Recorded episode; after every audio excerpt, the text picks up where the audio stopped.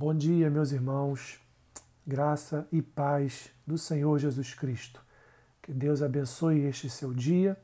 Estamos aqui novamente com Café com Bíblia, um podcast de todas as manhãs para meditarmos num só versículo e passarmos o nosso dia é, olhando para o Senhor e meditando naquilo que ouvimos pela manhã. Hoje eu quero fazer aqui o registro do versículo que está localizado lá na carta de Paulo aos Efésios, no capítulo 6. O versículo é o 10, que diz assim: Quanto ao mais, sede fortalecidos no Senhor e na força do seu poder. O apóstolo Paulo, ao escrever esta carta aos Efésios, falando de igreja, falando também de vida pessoal, vida íntima com o Senhor, ele havia acabado de falar ainda no capítulo 5 e início do capítulo 6 sobre o lar cristão, sobre é, o relacionamento entre marido e mulher, o relacionamento entre pais e filhos, e ele então termina a primeira parte do capítulo 6 falando do relacionamento entre servos e senhores. Paulo então é, continua a sua carta e chegando agora no versículo 10, ele dá prosseguimento dizendo: Olha, quanto ao tudo mais que vier, quanto ao tudo mais que acontecer, não excluindo é, o lar cristão, não excluindo os relacionamentos familiares e o relacionamento entre servos e senhores, aquilo que vier a mais na sua vida pessoal, é, você deve fazer isso. E aí ele vai então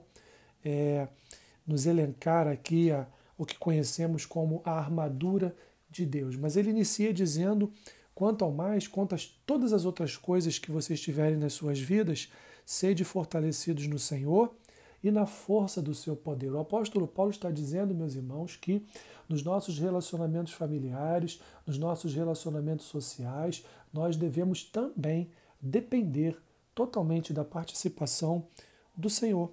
Nós devemos também buscar em Deus é, força, buscar em Deus vigor, buscar em Deus sabedoria buscar em Deus o discernimento para que nós possamos andar em relacionamentos sadios e que possamos também viver uma vida cristã íntima com o Senhor, é, experimentando do que é ser revestido ou vestidos pela armadura de Deus. Paulo, então, no final dessa sua carta aos Efésios, ele vai deixar é, no ápice do final da sua carta, ele vai deixar este recado aos irmãos, é, aos irmãos Efésios e também, evidentemente, a todos nós. Não, não te estribes, meus irmãos, meu irmão, na tua própria força.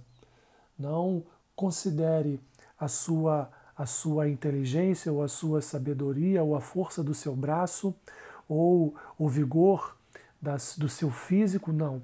Não, não mire nessas coisas, pois todas elas são pó diante do poder e da força do Senhor.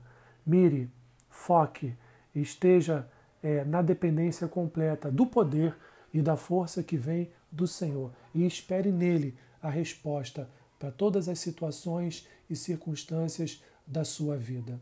Eu quero orar por você e abençoar o seu dia. Senhor, somos gratos por mais um dia de vida.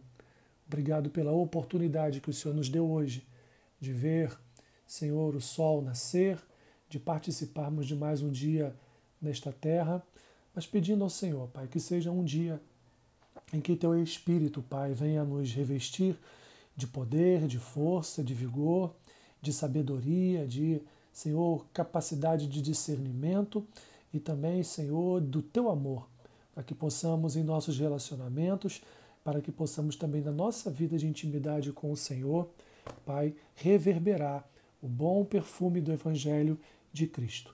Abençoe o nosso dia, nos afaste, Senhor, de, de divisões, de conflitos, de problemas. Guarda a vida do teu povo, guarda a vida da tua igreja, guarda, Senhor, os teus filhos debaixo das tuas asas.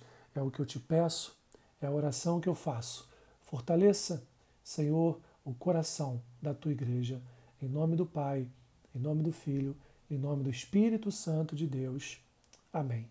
Que Deus te abençoe, rica e abundantemente. Amém.